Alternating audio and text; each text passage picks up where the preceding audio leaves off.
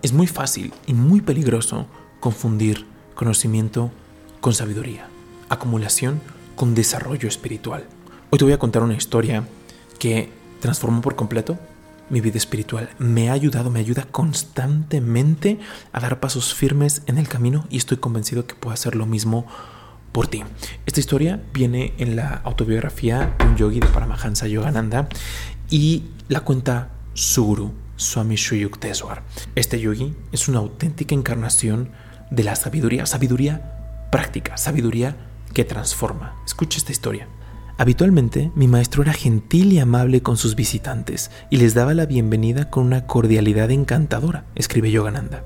Sin embargo, los ególatras inveterados sufrían invariablemente una enérgica sacudida. Estos encontraban en mi maestro una fría indiferencia o una formidable oposición, hielo o hierro. En cierta ocasión, un notable químico cruzó su espada con mi maestro. El visitante no admitía la existencia de Dios, ya que la ciencia no había encontrado ningún medio para descubrirlo. Así que usted ha fracasado inexplicablemente en aislar el poder supremo en sus tubos de ensayo. Mi maestro lo miró con severidad. Yo le recomiendo un experimento nuevo. Examine detenidamente sus pensamientos durante 24 horas. Ya no se asombrará más de la ausencia de Dios. Un conocido erudito recibió una sacudida similar. En su primera visita conmovió el ambiente mientras recitaba pasajes del Mahabharata y de los Upanishads. Estoy esperando oírle. El tono de voz de Sri Yukteswar era inquisitivo, como si todo el tiempo hubiera reinado un gran silencio. El pandit estaba confundido. Sus citas han sido superabundantes. Las palabras de mi maestro despertaron mi hilaridad, en tanto me sentaba en un rincón a respetuosa distancia del visitante. Pero, ¿qué comentario original puede usted ofrecer desde el punto de vista de su propia vida? ¿Cuál texto sagrado ha absorbido usted y ha hecho suyo? ¿De qué forma estas antiguas verdades han renovado su naturaleza? ¿Se siente usted satisfecho con ser solo un gramófono viviente que repite de manera mecánica las palabras de otros hombres? me doy por vencido. El desconcierto del erudito era manifestantemente cómico. No poseo percepción interior alguna. Por primera vez quizá el pandit comprendió que la capacidad para discernir sobre la colocación de una coma no remedia un estado de coma espiritual. Estos vanidosos eruditos sin vida husmean la lámpara del saber ignorando sus preceptos, comentó mi gurú tras la partida del escarmentado visitante. Considerando la filosofía como un agradable deporte intelectual, no establecen relación alguna entre los elevados pensamientos de aquella y la áspera acción externa o la rigurosa disciplina interior. En otras ocasiones, mi maestro solía enfatizar la futilidad del conocimiento basado meramente en los libros. No confundáis el saber con la posesión de un amplio vocabulario, decía.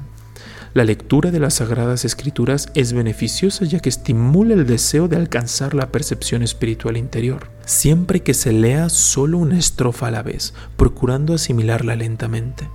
De otro modo, es posible que un estudio intelectual constante no aporte sino vanidad, falsa satisfacción y un conocimiento mal asimilado. Sri Yukteswar relataba una de sus propias experiencias edificantes en el aprendizaje de las escrituras. La escena ocurría en una boscosa ermita del este de Bengala, en donde él observó la técnica de un renombrado educador llamado Darbu Balab. Su método, a la vez simple y difícil, era común en la antigua India. Darbu Balab había reunido a sus discípulos en las soledades selváticas. El sagrado Bhagavad Gita estaba abierto ante ellos. Concienzudamente leían un pasaje durante media hora y luego cerraban los ojos. Pasaba media hora más y el maestro hacía un comentario breve. Sin moverse, meditaban otra vez por una hora. Finalmente el gurú hablaba. ¿Han comprendido esta estrofa? Sí, señor, se aventuró a decir uno de los del grupo. No, no completamente. Busquen la vitalidad espiritual que ha dado a estas palabras el poder de rejuvenecer a la India siglo tras siglo. Otra hora pasó en silencio. El maestro despidió a sus visitantes y volviéndose a Sri Yukteswar le preguntó, ¿Conoce usted el Bhagavad Gita? Mm, no, señor. Realmente no. Aun cuando mis ojos y mi mente han recorrido sus páginas muchas veces. Cientos de personas me han contestado de una manera muy diferente. El gran sabio sonrió a mi maestro, bendiciéndole. Si uno dedica tiempo a hacer ostentación de su conocimiento de las escrituras, ¿Qué tiempo queda para la silenciosa meditación interior que se sumerge profundamente y encuentra las insaciables perlas? Sri Yukteswar dirigía el estudio de sus discípulos por el mismo método de enfocar con intensidad la mente en un solo punto a la vez. La sabiduría no se asimila con los ojos, sino con los átomos, decía. Cuando la convicción de una verdad no esté únicamente en tu cerebro, sino en todo tu ser, entonces quizás podrás dar testimonio de su significado. Él solía disuadir a los discípulos de la tendencia a construirse un conocimiento bibliográfico como paso necesario para lograr la unión divina. Los rishis escribieron en una frase tan grandes profundidades que los comentaristas eruditos han estado ocupados en ellas durante generaciones, observaba. Las interminables controversias literarias son para las mentes perezosas. ¿Qué pensamiento hay más liberados que Dios es? O simplemente Dios. Pero el hombre no regresa con facilidad a la sencillez. Para un intelectual raramente Dios es suficiente. Requiere más bien de un conjunto de pomposos postulados y su ego que se deleita ante su capacidad de capturar semejante erudición. Las personas orgullosamente conscientes de su riqueza o posición en el mundo se veían obligadas, en presencia de mi maestro, a agregar la humildad a sus demás posesiones. Un magistrado de la localidad llegó una vez para una entrevista con mi maestro a su ermita cercana al mar, en Puri. El hombre tenía fama de despiadado y podía, si lo deseaba, privarnos de nuestro ashram. Hice ver a mi maestro esta posibilidad, pero él permaneció sentado con un aire indiferente y ni siquiera se levantó para saludar al visitante. Ligeramente nervioso, me coloqué en cunclillas cerca de la puerta. El visitante se tuvo que conformar con una caja de madera para sentarse, ya que mi maestro no me mandó traerle una silla aun cuando el magistrado obviamente esperaba que su importancia fuese ceremoniosamente reconocida, sus expectativas quedaron insatisfechas. Principió una discusión metafísica. El huésped confuso erró en sus interpretaciones de las escrituras. Al fallar su exactitud, se despertó su ira. ¿Sabe usted que yo logré el primer lugar en los exámenes para obtener la licenciatura en letras? La razón le había abandonado por completo, pero aún podía gritar. Señor magistrado, ¿Olvida usted que esta no es su sala de corte? replicó mi maestro. Por sus infantiles observaciones, uno pensaría que su carrera en la universidad no fue notable. Un grado universitario, en todo caso, no está relacionado con la percepción interior védica. Los santos no se producen a montones cada semestre como los tenedores de libros. Después de un silencio abrumador, el visitante soltó una sincera carcajada y dijo humildemente, este es mi primer encuentro con un magistrado celestial.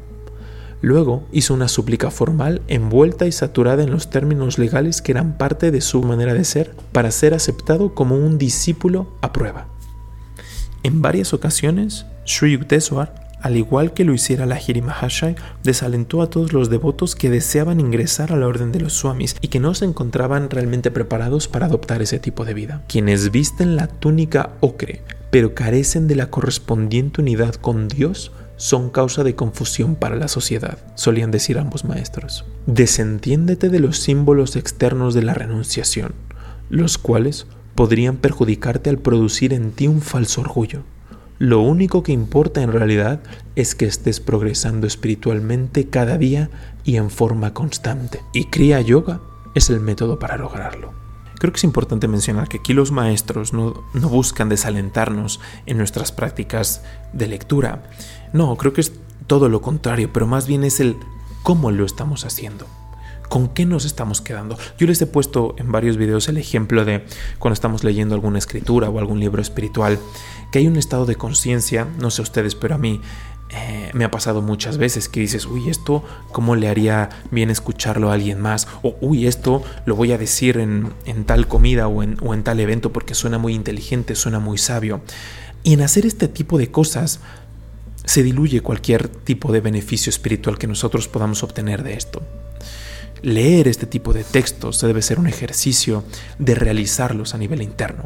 Y como decía Swami Shuyukteswar, ¿cómo últimamente nuestras vidas se han transformado fruto de haber leído o haber acumulado ese tipo de textos, ese tipo de lecciones. Gracias a esta lección, cada que yo termino de leer algo o de ver algún contenido espiritual, me digo, me pregunto a mí mismo, ¿cómo aplica esto en mi vida? ¿Cómo es relevante? ¿Qué hay que aprender? Si puedo complementarlo con sentarme a meditar, a intentar realizarlo, creo que es una práctica suprema y al final ahí lo dejan para que lo comprobemos. Comprobamos, lo comparamos y tomamos una decisión.